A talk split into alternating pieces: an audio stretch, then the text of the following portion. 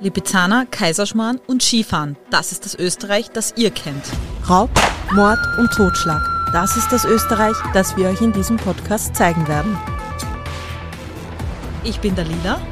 Und mein Name ist Hanna. Willkommen zu Mordgeschichten, einem True Crime Podcast mit wahren Kriminalfällen aus Österreich. Denn es kann nie genug True Crime geben.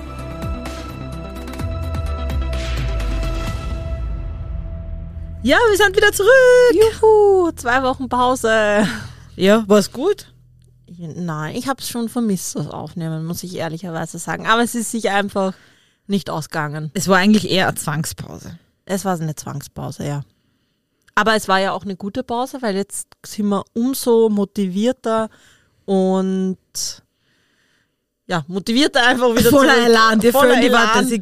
Wir müssen erst wieder lernen. Ich bin so euphorisch, dass mir die Worte fehlen.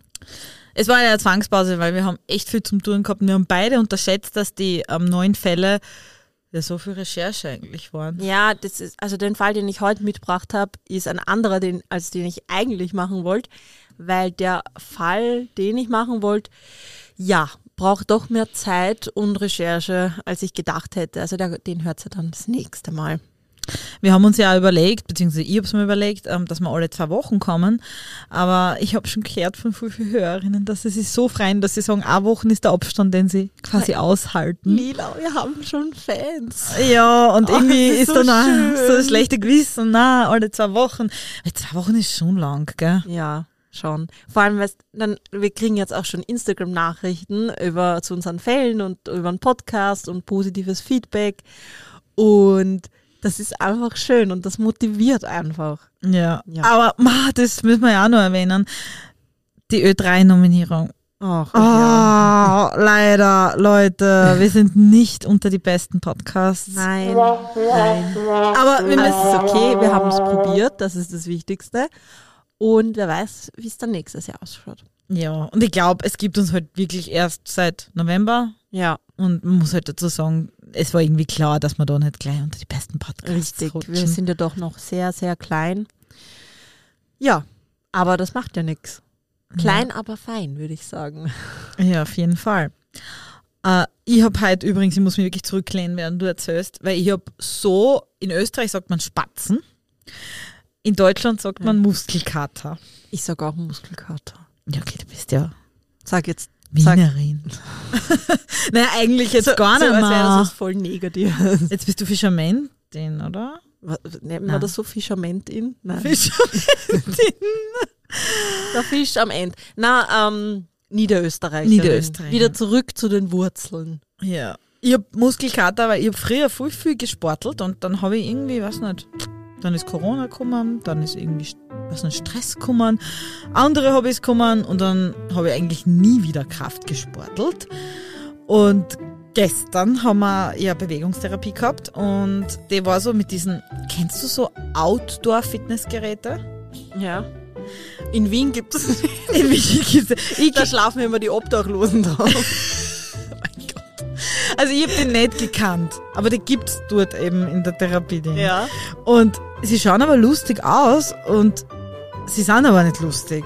Weil wenn man sie echt macht, also so mit, mit, mit, mit wirklichen Elan, den ich gestern dann wieder gehabt habe, dann ist das voll anstrengend. Aber kann man da Gewichte drauf tun und so? Nein. Na, also es ist mit Körpergewicht, aber es ist voll interessant, weil ähm, die, die, die, die Schultermaschine, die man ja aus dem Fitnesscenter kennt, oder? Ja. wo man einfach so runterzieht, äh, also im Sitzen. wie Aber so- Schultern drückt man. Ah nein, dann ist es Rück Lad und Rucken. Genau, Entschuldigung. Lad und Rucken, sich so lange habe ich schon einmal trainiert. Ist ja egal. Wurscht, auf jeden Fall sitzt du da auf einem Sessel drauf und hebst dein eigenes Gewicht aus dabei. Und natürlich ist halt blöd, weil ich habe zugenommen, also muss ich automatisch mehr Gewicht ziehen. Und also, wenn man da dünner ist bei den Geräten, hat man definitiv einen Vorteil. Ich höre da immer nur Ausreden.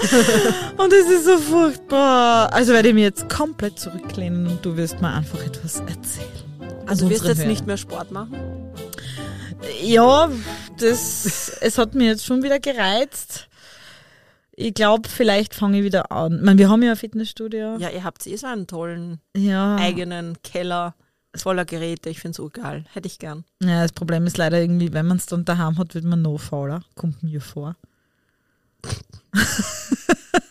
Also Lila, ich weiß nicht, ob das so recht stimmt. Ich werde in der Therapie über das reden, ob meine Verknüpfungen im Gehirn richtig sind. Danke für die Erinnerung.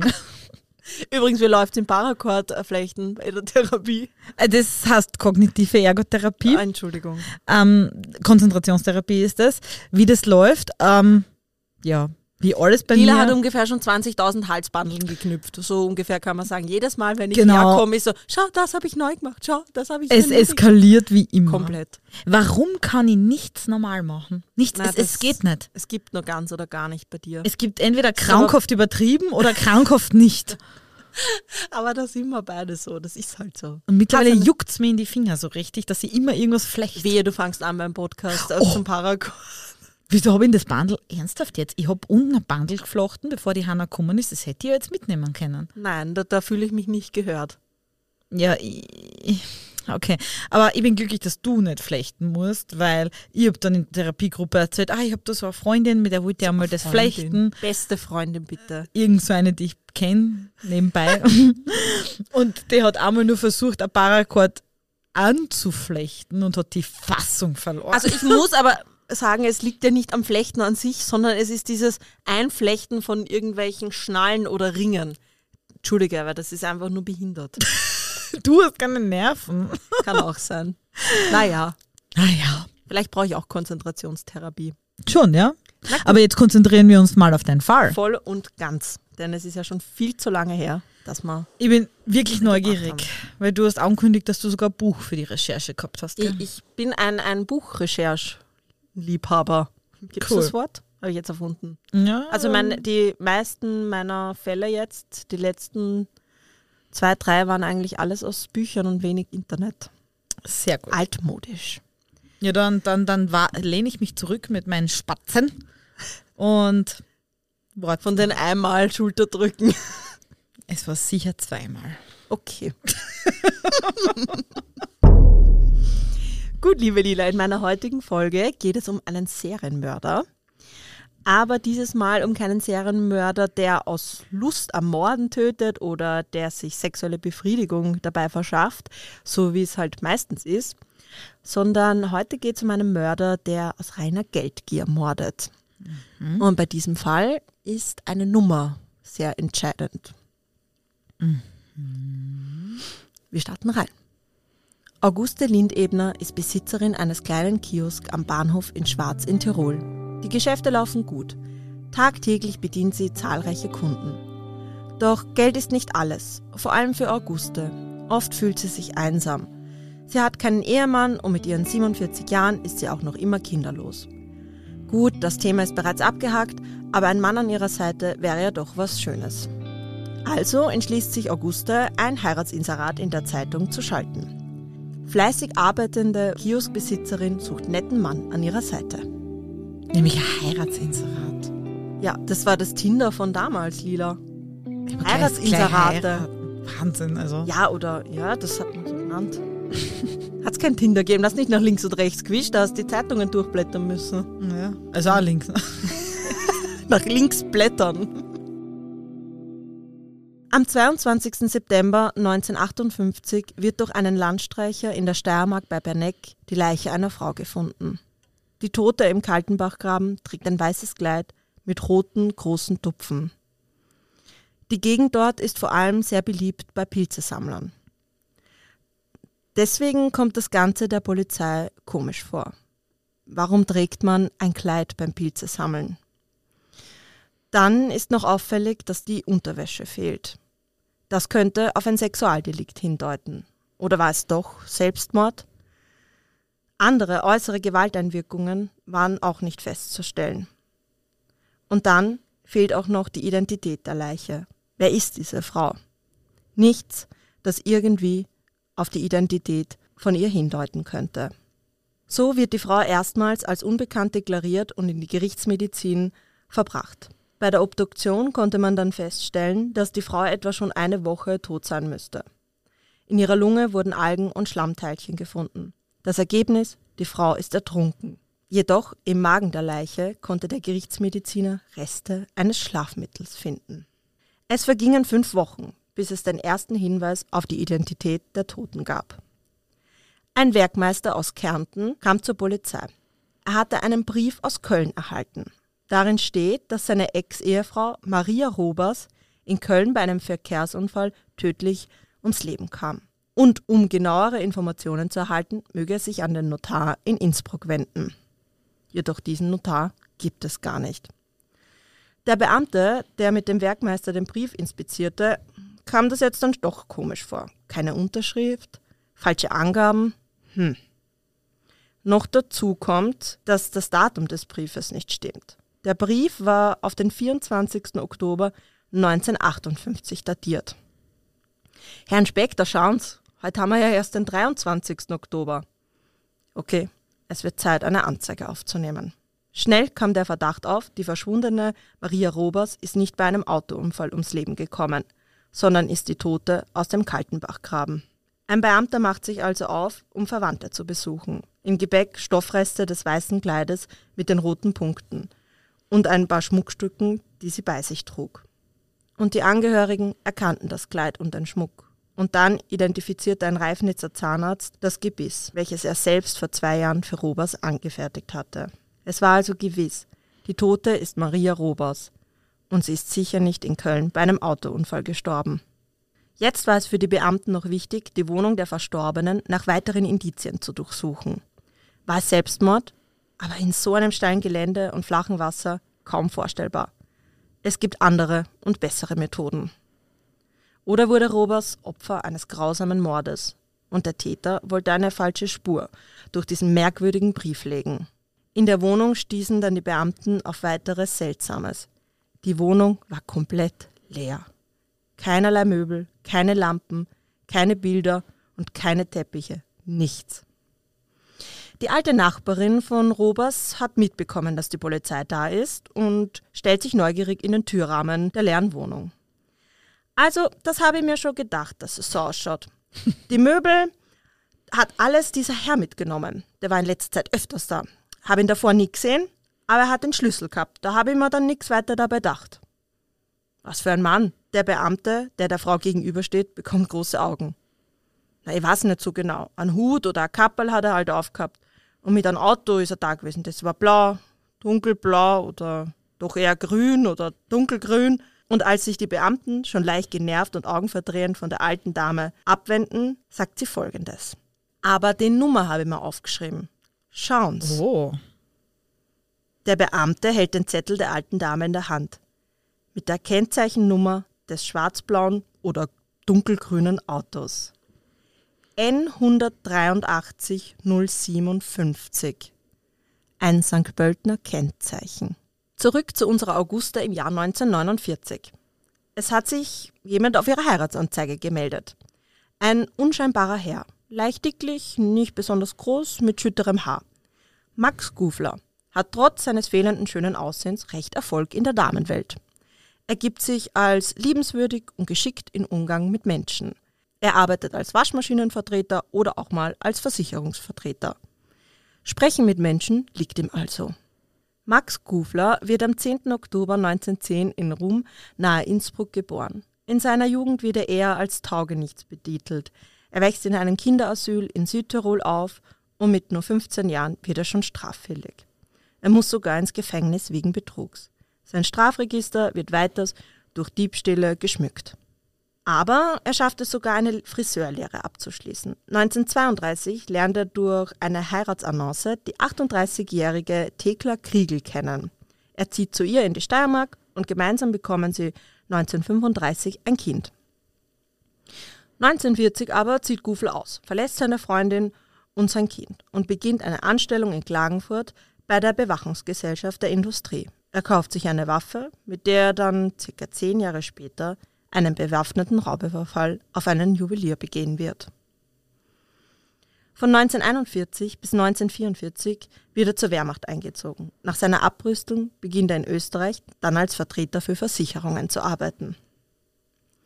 Auguste Lindebner und Max Gufler beginnen also eine Beziehung. Gufler scheint aber eher eines bei dieser Beziehung zu verfolgen. Das doch stolze Einkommen von 2000 Schilling monatlich von Lindebner. Später erzählte er dann vor Gericht und vor der Polizei, Auguste hätte erheblichen Mundgeruch. aber Geld kann ja bekanntlich fehlende äußere attraktive Reize wieder gut machen. Wobei das wirklich bitter Charmant. ist. Ich verstehe das, weil wenn wer immer Mundgeruch hat. Ja, aber da muss man es halt sagen. ja, das stimmt. Also, das haben wir ja schon mal besprochen. Aber es war ihm ja anscheinend egal. Er hat da andere Dinge gesehen. Nach dem Kennenlernen beginnt Gufler mit seiner kriminellen Laufbahn. Am 24.12.1951 überfällt er in Wien einen Juwelier. Besitzer des Geschäftes ist Karl Kowaricek. Lila, ich hoffe, ich spreche das richtig aus. Ja, ich glaube schon. Okay. Er betritt zunächst das Geschäft, kauft Ohrringe und einen Ring. Dann bezahlt er mit einem 1000 Schillingschein. Dann meint Gufler, können wir den Ring noch aufpolieren? Karl Kowaricek brachte ihn in seine Werkstätte. Gufler zog seine Pistole und zwang den Juwelier, sich seine Hose auszuziehen und sich auf den Sessel Richtung Wand zu setzen. Aber warum die Hose? Ja, um ihn zu erniedrigen. Ah, okay. Ja. Ich komme, um ihre Ex-Frau zu rächen. Er drückt dem Juwelier die Pistole ins Genick und drückt ab.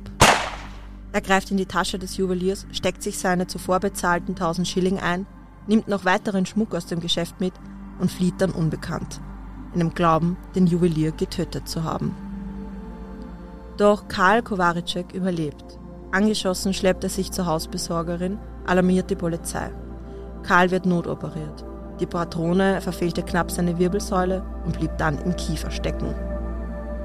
Und Kowaricek konnte sich an den Täter erinnern. 35 bis 40 Jahre alt, rundliches Gesicht, glattes Haar, eher klein. Aber die Ermittlungen der Polizei führten ins Nichts. Die Ex-Ehefrau von Kowaricek und ihr neuer Lebensgefährte wussten auch von nichts. Gufler kehrte nach dem Unfall zurück nach Schwarz zu Auguste. Dort überraschte sie mit einem frisch polierten Ring. Aber Gufler blieb nicht lange in Schwarz. Es zog ihn bald wieder nach Wien zurück. Am 11. März 1952 lernte er die Wiener Prostituierte, und jetzt verzeiht man mir bitte die Aussprache, ich habe keine Ahnung, wie man es genau ausspricht, Emilia Maestritsch kennen. Mistrit, so schwer ist das jetzt auch nicht, wie du tust. Ja, ich kann das nicht so wie du. Entschuldigung. Okay, also die Emilia Mestritsch, gut. Und was war mit der? Ja, gemeinsam gingen sie in ihre Wohnung in der Noverer Gasse 36a im zweiten Bezirk. Ja, was will man von einer Prostituierten, Lila? Was ist das jetzt für eine Frage? Ja, die, okay. Na gut. Vielleicht haben sie ja Karten spielen wollen. Ja, das macht man ja auch immer. Deswegen bezahlt man Frauen, damit sie mit einem Karten spielen. Vielleicht wollte man mit einer Karten spielen, die keinen Mundgeruch hat. Endlich eine Frau ohne Mundgeruch, yay. Einige Tage später fiel Kolleginnen von Emilia auf, dass sie nicht mehr erschien und sie schon länger nicht mehr gesehen haben. Dann taucht sie auch nicht bei einer vorgeschriebenen Kontrolluntersuchung beim Gesundheitsamt auf. Daraufhin hält die Wiener Polizei Nachschau in ihrer Wohnung. Die Schwester von Emilia sperrt ihnen auf. Emilia wird erdrosselt in ihrem Bett gefunden, bekleidet in einem getupften Schlafrock. Aufgrund des Zählermessers in der Wohnung konnte festgestellt werden, dass seit 11. März nichts mehr verbraucht wurde. Vorerst wurde aufgrund Zeugenaussagen, welche einen untersetzten Mann gesehen haben wollen, der Neffe der Toten Wladislav Mratz verdächtigt. Ich hoffe auch, dass ich das richtig ausgesprochen habe. Der gibt aber an, dass seine Tante ihm von einem reichen Fabrikanten aus Graz erzählt hat. Die Polizei glaubt ihm vorerst nicht. Die Wohnung von der Prostituierten wird komplett ausgeräumt und die Polizei beschließt, in der Zeitung eine Liste der fehlenden Gegenstände zu veröffentlichen.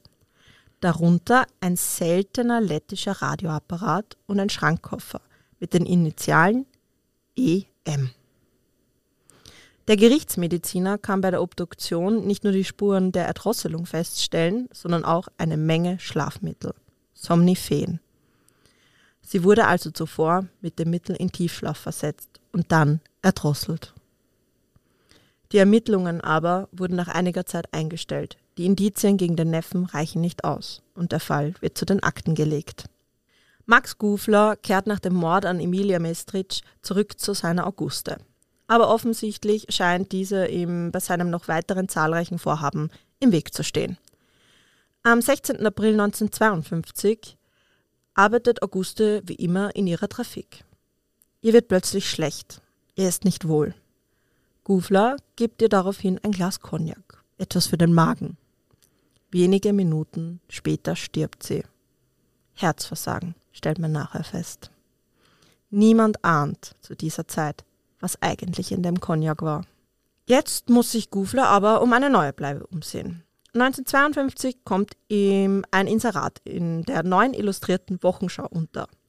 Kriegers Witwe, Trafikantin, sucht auf diesem Wege passenden Lebensgefährten. Max Gufler schreibt der netten Dame und erhält in kürzester Zeit eine Antwort und innerhalb von nur zwei Wochen fährt er nach St. Pölten zu ihr und zieht gleich bei ihr und ihren Eltern ein. Er arbeitet dort auch fast fleißig in der Trafik mit, doch 1955 kommt es dann zu Streitereien. Er zieht wieder aus und sucht sich Arbeit als Vertreter eines Buches. Und das läuft auch gar nicht so schlecht. Und endlich, im April 1957, leistete sich dann sein erstes Auto, einen DKW 1000 mit dem St. Pöltener Kennzeichen 183 097. Mhm, das, das ist das Kennzeichen, oder? Tada! Tada! Ja, Aufgepasst, Genau, ja, aufgepasst. Sie, sie hat nicht Paracord geflechtet nebenbei. Jetzt kann Gufler also seinen Job als Vertreter richtig nachkommen und fährt mit seinem Auto herum. Wohlgemerkt ohne Führerschein. Und so kommt es zu einem Zusammentreffen zwischen ihm und dem Schmuckvertreter Richard Wagner. Richard- Ja, es ist der, der hat denselben Namen wie der Musiker. Es ist nicht der Musiker, weil der ist schon 19, 18. Na, es gibt. Gibt es nicht irgendein Schmuckgeschäft, Wagner Schmuck? Ja, den Juwelier Wagner. Das ist doch sogar diese Kette, oder? Ja, hängen die zusammen? Mhm. Aha. Ja.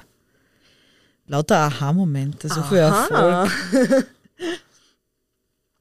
Den Schmuckvertreter traf er zufällig an einer Tankstelle. Dieser wartete auf einen Freund, der ihn mitnehmen sollte. Der kam aber nicht. Also bat Kufler ihm an, ihn doch mitnehmen zu können. Denn der schick gekleidete Mann fiel Gufler sofort auf. Und er könnte ihn ja mitnehmen. Gufler stellte sich Wagner vor, er sei auch Vertreter, aber halt in Schnäpsen, Likören und Bränden und bat ihm sofort an, doch ein Säftchen zu probieren. Anstandshalber trank Wagner also einer seiner Liköre. Er verzerrte sein Gesicht. Naja, nicht der edelste Tropfen. Nach wenigen Minuten spürte Wagner, wie träge und müde er wird. Alles in seinem Kopf beginnt sich zu drehen. Er schläft ein. Wach wurde er erst wieder, als das Auto von Gufler im Tullnerfeld am Donauufer stehen blieb. Wagner war so übel, dass er aussteigen musste. Er rollte sich aus dem Auto, rappelte sich auf und unbeholfen schwankte er auf beiden Beinen weiter. Plötzlich rammte ihn der TKW von hinten. Er spürte einen Stoß in die Kniekehlen und ging zu Boden. Das Auto wendete, fuhr wieder über ihn. Ja. Aber Wagner überlebte, schleppte sich noch bis ins nächste Krankenhaus. Dann, ja, ziemlich heftig und auch, dass er das überlebt hat.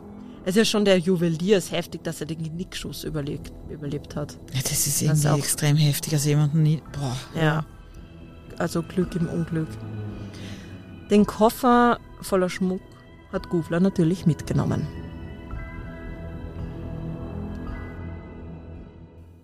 Max Gufler war also fleißig. 1952 hat er Auguste Lindberger ermordet, unter Einflößung des Somnifen. Im selben Jahr ermordet er Emilia M. Ebenfalls konnte bei dieser bei der Obduktion das Somnifen festgestellt werden. Noch auf seiner Liste der Überfall und Mordversuch an dem Juwelier. Und 1957 versuchte er dann eben sein Glück bei männlichen Opfern und beraubte den Schmuckhändler Richard Wagner. 1958 kommt ihm die Polizei aber dann endlich auf die Schliche. Und wir kommen wieder zurück zu Maria Robers. Zu Beginn haben wir ja über Maria Robers gesprochen, welche tot im Flussbett gefunden wurde. Das war das Tupfenkleid, oder? Genau, das Ja. Tupfenkleid. Und ihre Wohnung wurde ja dann durch die Polizei durchsucht. Und dank der Nachbarin hatte die Polizei ja endlich eine Spur, nämlich das Kennzeichen mit der Nummer 183097. Zugelassen auf einen gewissen Max Gufler mit der Adresse Kupferbrunnstraße 3. Und was die Beamten dort fanden, war nicht einfach eine Wohnung. Nein, zuerst glaubten sie sogar, sich geirrt zu haben. Die Wohnung glich förmlich einem Warenlager. Möbel, Koffer, Fahrräder, Bekleidung, Geräte, Geschirr, Taschen und vieles mehr. All das wurde durch die Polizei beschlagnahmt. Die Polizei fertigt eine Liste an. 29 Damenblusen, 28 Damenhöschen, 9 BHs und so weiter. Und die Liste endet mit elf verschiedenen Zahnprothesen. Ins, mhm, insgesamt 1000 Gegenstände, deren Herkunft nun durch die Polizei herausgefunden werden muss. Max Gufler wurde endlich verhaftet, wegen Mordes an Maria Robers. Diese hat er wie viele andere über eine Zeitungsannonce kennengelernt. Auf der Suche nach vermögenden, einsamen und alleinstehenden Frauen durchforstete er zahlreiche Zeitungsinserate oder hinterließ selbst welche, woraufhin Damen sich meldeten. Charmante Worte wie einsames Herz sucht ebensolches, alles für dich oder wo bist du, die du mir Liebe gibst, brachten die Herzen der einsamen Damen zum Schmelzen. Eine Annonce von Gufler im Jahr 1957 lautete Ernst denkender Mann, 47 Jahre, 1,65 groß, kein Schürzenjäger, Nichtraucher, Nichttrinker, sehr strebsam, sucht Ehekameradin, die ihm zu seiner Existenz verhilft. Bin ledig, ohne Anhang, für jede Arbeit zu gebrauchen. Wo ist die Frau, der ich Stütze sein kann? Na, Lila, wie hört sich das an für dich? Mega formuliert. Ja, es Mega. ist super, oder? Kein Schürzenjäger, das will doch jede Frau. Ich hätte das eher so in Stärken, Schwächen unterteilt, die man angeben muss. Gut, das ist wieder was anderes, wie man das am besten aufbaut. ähm, diesen Brief hat er dann unter dem Betreff treu und zuverlässig an die Zeitung geschickt. ja, aber pass auf, auf diese charmante Zeitungsanzeige meldeten sich gleich zwei Damen. Der ersten gestand er sofort seine Liebe. Du bist die Richtige. Und dann bringt er sie dazu, ihm 15.000 Schilling für den Kauf eines Gemischtwarengeschäftes zu geben. Das wurde leider nichts, aber er versprach ihr, falls der Kauf eines anderen Geschäftes in Tirol abgewickelt wäre, wird er sich wieder bei ihr melden und dann könnte sie zu ihm kommen. Ja, daraus wurde nichts. Denn es meldete sich schon die nächste Dame. Die Witwe Josefa Kammleitner, 45 Jahre. Sie war eine Köchin in einem Hotel und Gufler gelang es auch ihr, das Blaue vom Himmel zu versprechen. Sie zogen nach Amstetten in Niederösterreich. Dort stellte er sich ihrer Familie als Verlobter vor und schwärmte von den Plänen, einen Gemischtwarenladen im Bad Vöslau zu öffnen. Für dieses Vorhaben hob Kammleitner 10.000 Schilling vom Konto ab. Danach machen die beiden sich auf.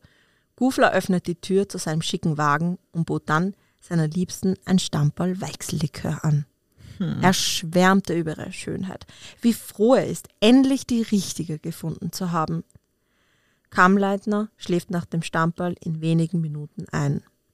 Das letzte Ich liebe dich hört sie gar nicht mehr. Betäubt von dem Schlafmittel, welches im Likör war, wurde sie von Gufler einfach bei einem Steinbruch in die Donau geworfen und ertrank dort. Ja, ist richtig grausam. Vor allem, die waren halt noch am Leben. Boah, das ist schon. Ja. Ist richtig heftig und das alles wegen Geld.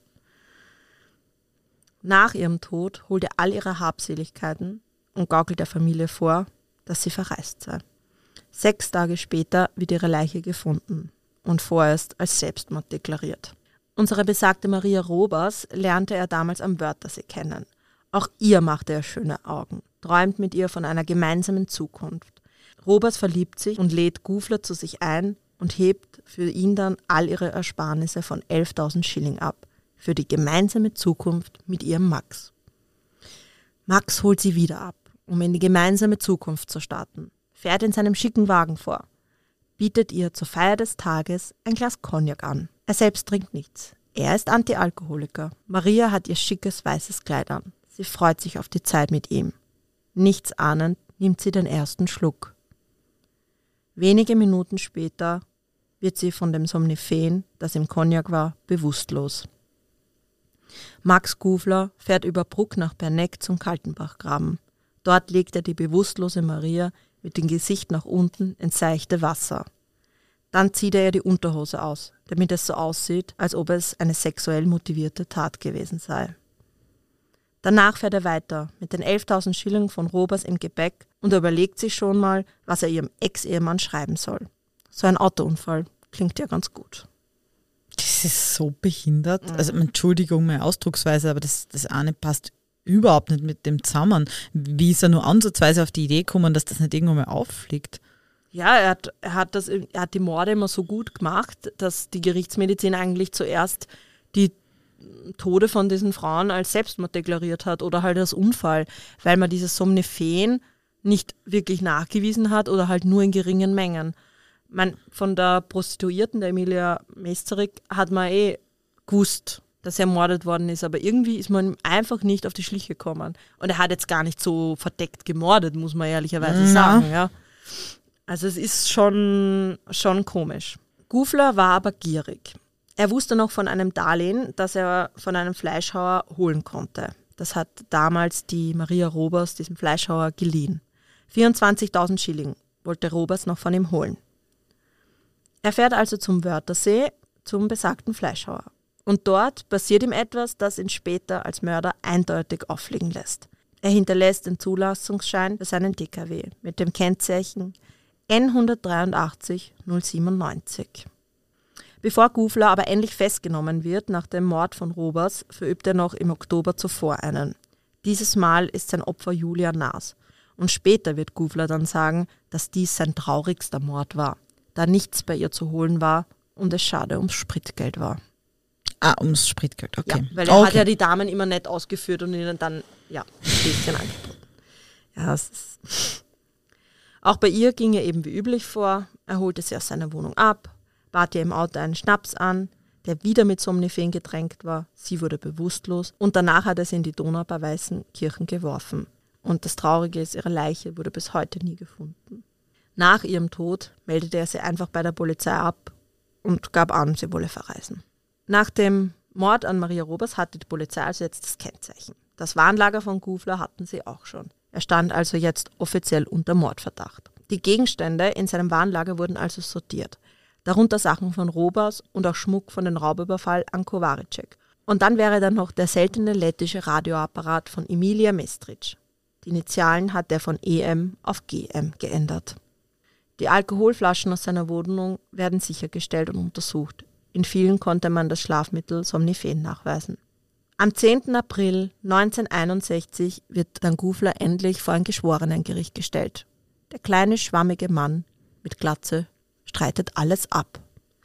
Der Richter fragt ihn, Sie streiten jetzt alles ab, aber damals bei der Vernehmung bei der Polizei haben Sie alles gestanden.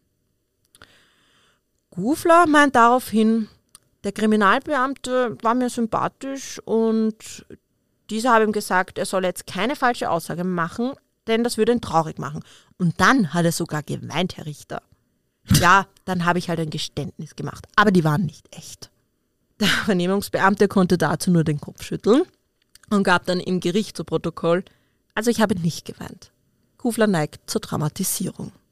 Dann erzählt er sogar von einer Situation während der Vernehmung, in der sich Gufler vor einen Totenschädel in einer Vitrine gekniet haben soll und sich selbst als Mörder bezeichnet. Also der Mann ist äußerst dramatisch. Mhm. Mhm. Zu dem gefundenen Flaschen des Schlafmittels Somniphen sagt Gufler nur, das habe ich alles noch aus meiner Zeit beim Militär, aber die Chargennummern verrieten ganz was anderes. Zu dem versuchten Mord an Richard Wagner sagte, er wird niemals jemand Fremdes bei sich ins Auto steigen lassen. Den Koffer, den hat ihm mal jemand als Pfand gegeben, der ihm noch Geld schuldete. Dann habe er ihn halt behalten, als er ihm das Geld nicht mehr brachte. Also richtig dumme. Ja, er Aussagen. hat sie im Endeffekt auf gut Deutsch nur rausgeredet. Ja.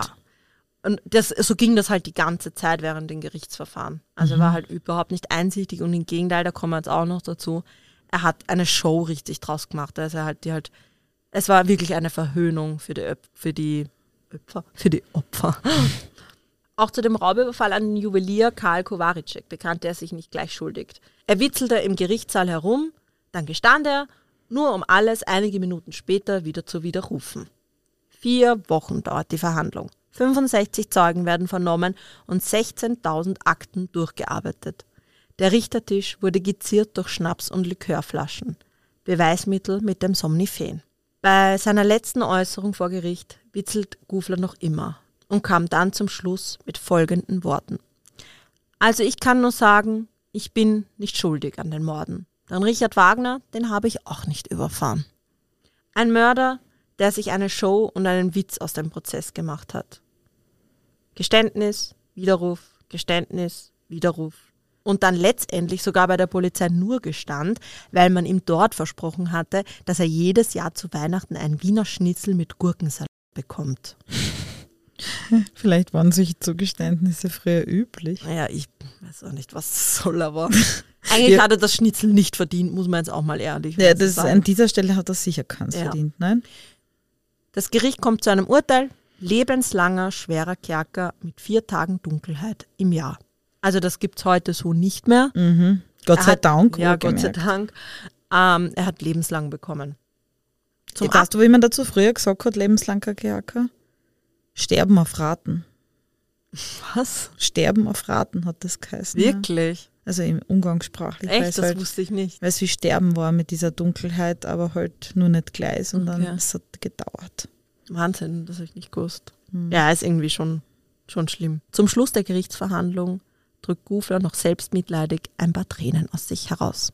Zu Gufler gibt es dann auch noch äh, zahlreiche psychologische Gutachten von Psychiatern und da, ja, die beschreiben ihn einerseits ja, mit Hang zur Theatralik, pathologischer Lügner, eine pathologische Sammelleidenschaft, strategisch klug, aber kein Anzeichen von Geisteskrankheit oder Schwachsinn. Also ja, in einer Quelle habe ich auch gelesen, dass er angeblich als Kind am Kopf verletzt worden ist und er deswegen so war, wie er war. Ja, das hat man, glaube ich, früher auch noch eher Ja, gesagt, dass so eine Verletzung, ich meine, sicher kann sie mitschuld sein, aber ich glaube, dass das immer ein Zusammenspiel aus Genetik, Aufwachsen, Erziehung und dem. Er hat sicher keine Ich schöne Kindheit gehabt. Das war auch so, seine Mutter, die hat ihn unehelich bekommen, war Lumpensammlerin und dann hat das Gericht gesagt, ja, so in der Art, weil sie halt auch Sammlerin war, deswegen hat auch er gesammelt und so. Also Aha, okay. Ja, Ja. mittlerweile ist, ist es ein bisschen. Wer weiß, anders. vielleicht ist es. Ja.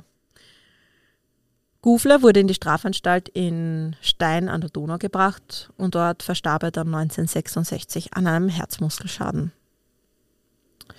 Ja, und somit geht es zu Ende mit einem Mörder, der zuvor sieben Jahre lang Frauen ermordet hat, nur um an Geld zu kommen und die Einsamkeit von diesen Frauen böswillig ausgenutzt hat. Ich habe echt nicht gewusst, dass wir auch den Serienmörder gehabt haben. Nein, ich auch nicht. Vor allem, ich finde ihn super interessant, weil es eben kein Lustmörder war. Ja, weil bei, bei Serienmördern denkt man halt eigentlich in Österreich an Jack Unterweger, das Ja. ist halt so der Klassiker. Der eigentlich wirklich der klassische Lustmörder war. Mhm. Aber ich finde das eigentlich fast noch schlimmer, wenn man das Mhm. überhaupt nicht schlimm oder schlimmer aufwiegen kann.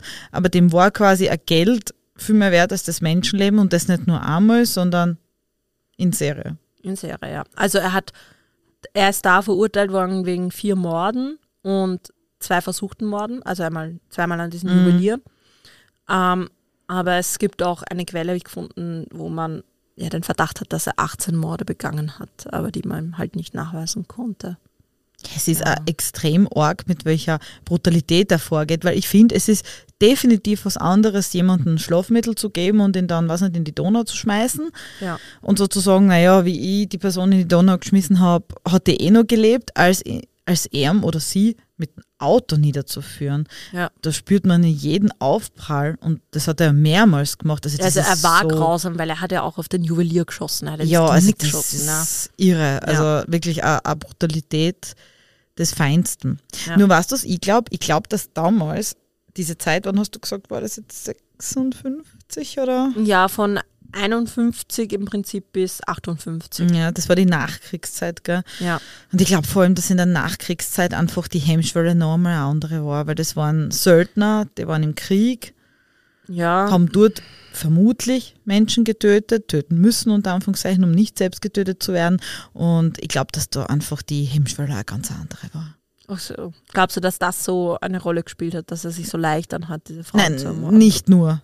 Das, okay. das glaube ich nicht, aber ich Ja. glaube, Aber vielleicht hat es was mit reingespielt, ja. weil du hast ja gesagt, er hat keine psychische Störung gehabt, oder? Ja, offiziell, aber du weißt auch, wie damals in dieser Zeit noch mit psychischen Erkrankungen Ja, umgegangen das ist stimmt, und wie ja. die Messmethoden waren und die Feststellung. Also schwer zu sagen, ja. Ja, ich glaube, dass man das heute wahrscheinlich sehr wohl anders gewertet hätte.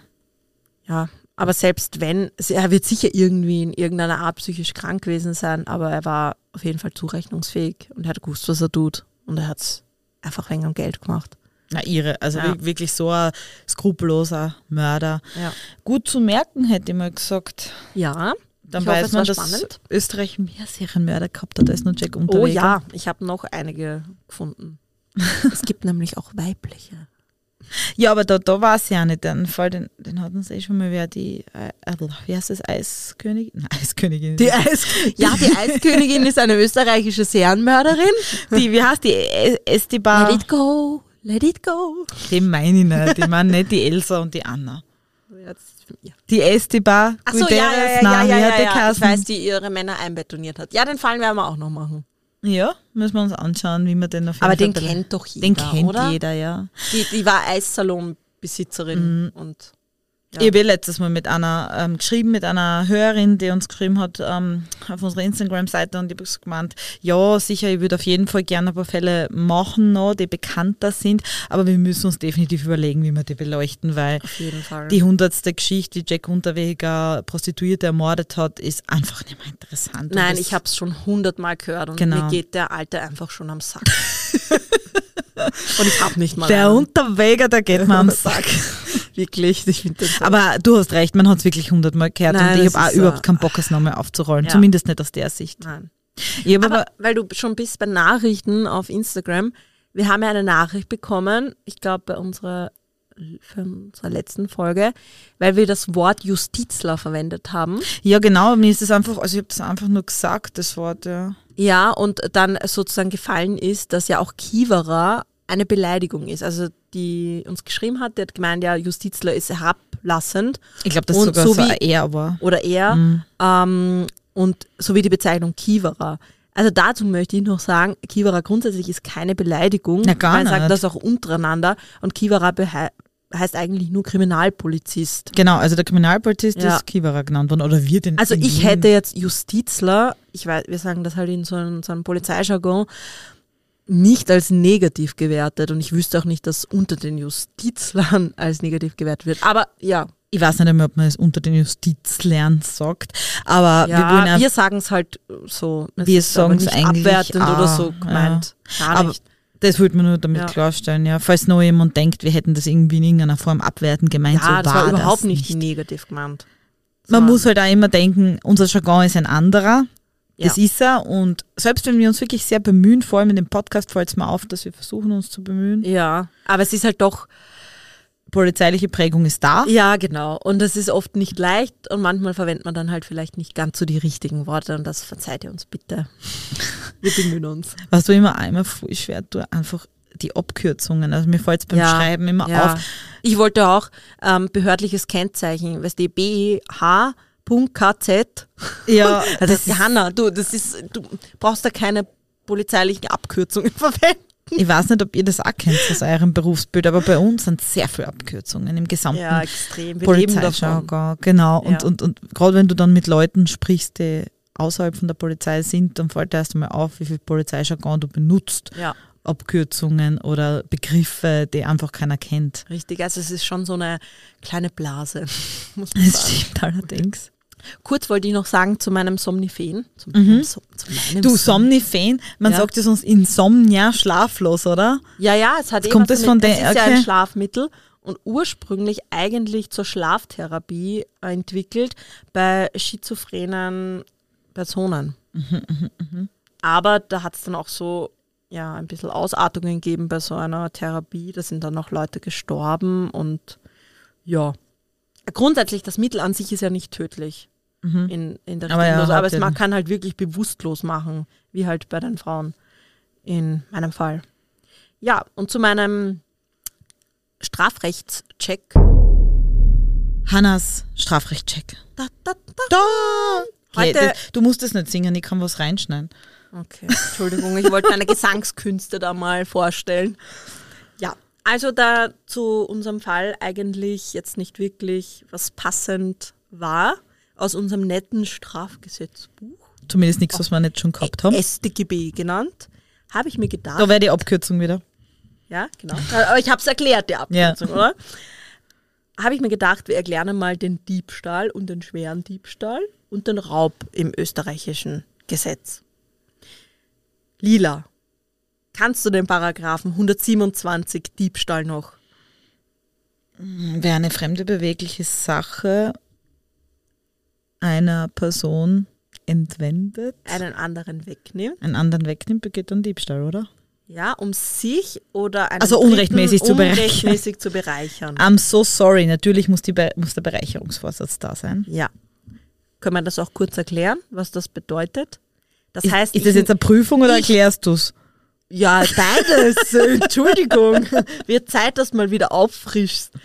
Also das heißt, ich nehme dir dein Armband weg, ähm, weil ich es auch haben will, beziehungsweise, na gut, das Armband hat das einen Wert. Nein, es muss keinen Wert haben. Ja, aber will ich mich wirklich damit bereichern? Ja. Das ist die okay. Frage, ob du es haben willst. Ja, ich will es unbedingt haben, ich will mich damit bereichern. Und deswegen ist Diebstahl.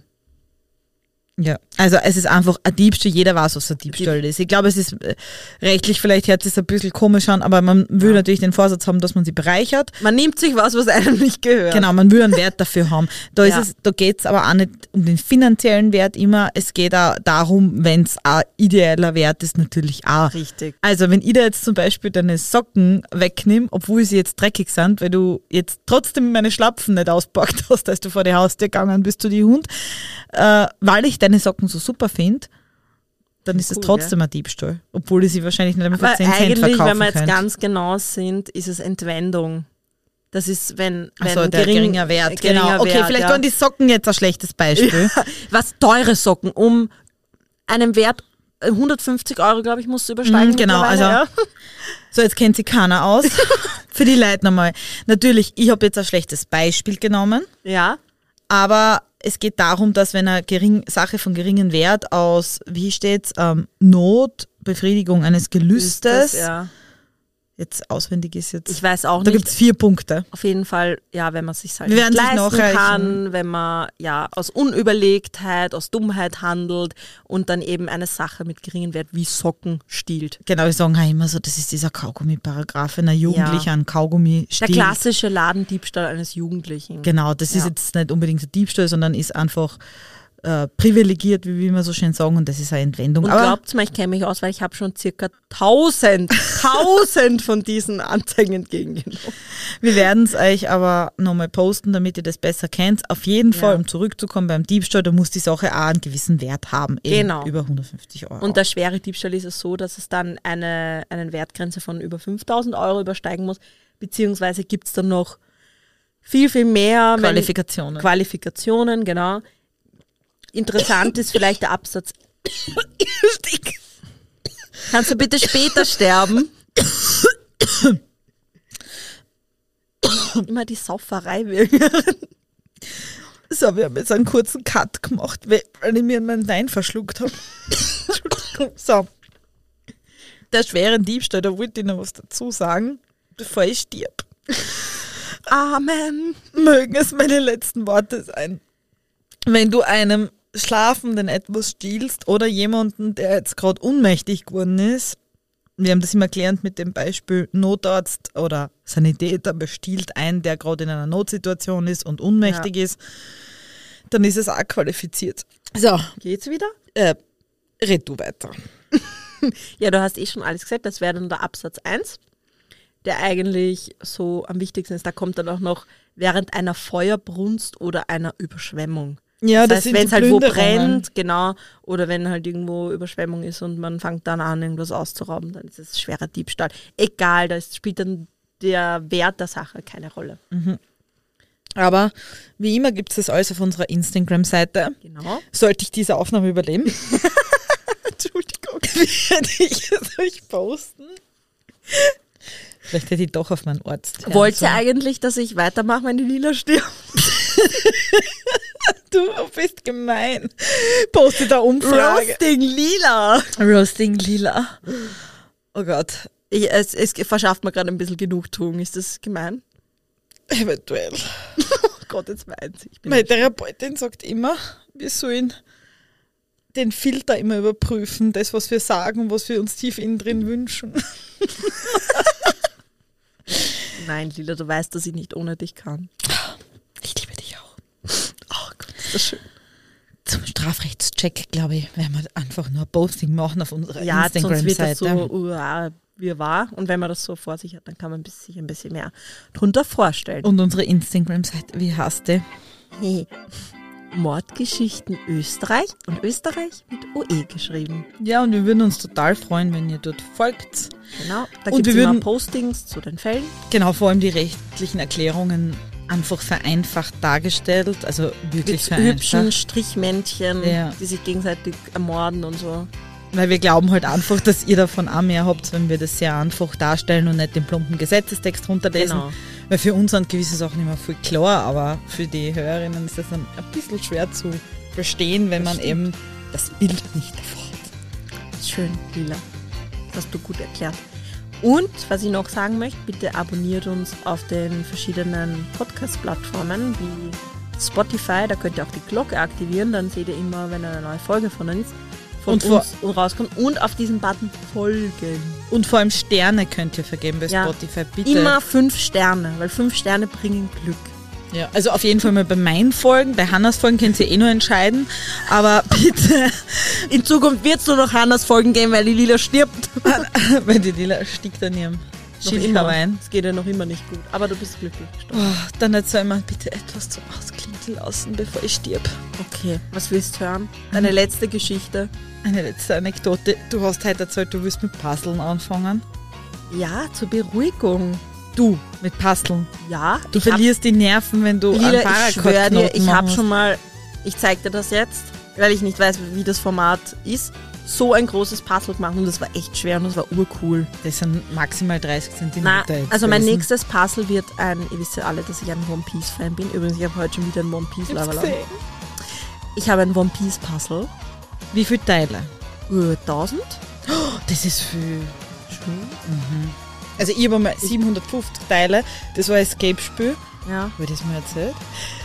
Das war ein Escape-Spiel, da hat man vorher puzzeln müssen und dann war in dem Puzzle war ein Rätsel. So, jetzt haben Robert und ich die Fassung nach fünf Stunden Puzzeln verloren. Sehr lang. Wir waren irre, nachher, nachher so aggressiv, sodass wir das Escape-Spiel nie wieder anschauen haben können. Wir haben es nicht Oh. gelöst, weil wir haben nur das Puzzle gemacht. Das ist ja urbitter. Ich glaube, bei dem werde ich auch noch auszucken, weil du siehst ja mein T-Shirt, wie wusselig das ist und bunt. Und ungefähr so ist das Puzzle. Okay, okay. Wie ist denn eigentlich, was, was macht ihr gern, liebe Hörerinnen und Hörer? Zur Beruhigung. Zur Beruhigung. Zu Knüpft, meditieren, jemand Podcast hören. knüpft ihr gern Paracords, puzzelt ihr lieber? Niemand knüpft gern Paracord. Ich schon, seit neuestem. Mandalas malen. Mandalas malen. Uh, und übrigens, Gläser gravieren kann man auch. Oh, das ist aber cool. Das haben wir auch schon Six, überlegt. das werden wir mal ausprobieren. Ich muss nur länger in der Therapie sein, weil es gibt so viele coole, coole Dinge, die eskalieren Echt können. cool, das taugt mir. Na gut, dann gehen wir Gläser gravieren. Und nächste Woche pünktlich, oder? Pünktlich, aber wirklich pünktlich. Mhm. Nein, wir gehen jetzt, wir haben euch angelogen, wir gehen jetzt gar nicht Gläser gravieren, wir nehmen jetzt noch einen Fall auf. Ja. Ja, uh. also, Angelogen. dann bis nächste Woche. Ja, tut's brav bleiben Brav bleiben. und ciao mit Au. Ciao, ciao.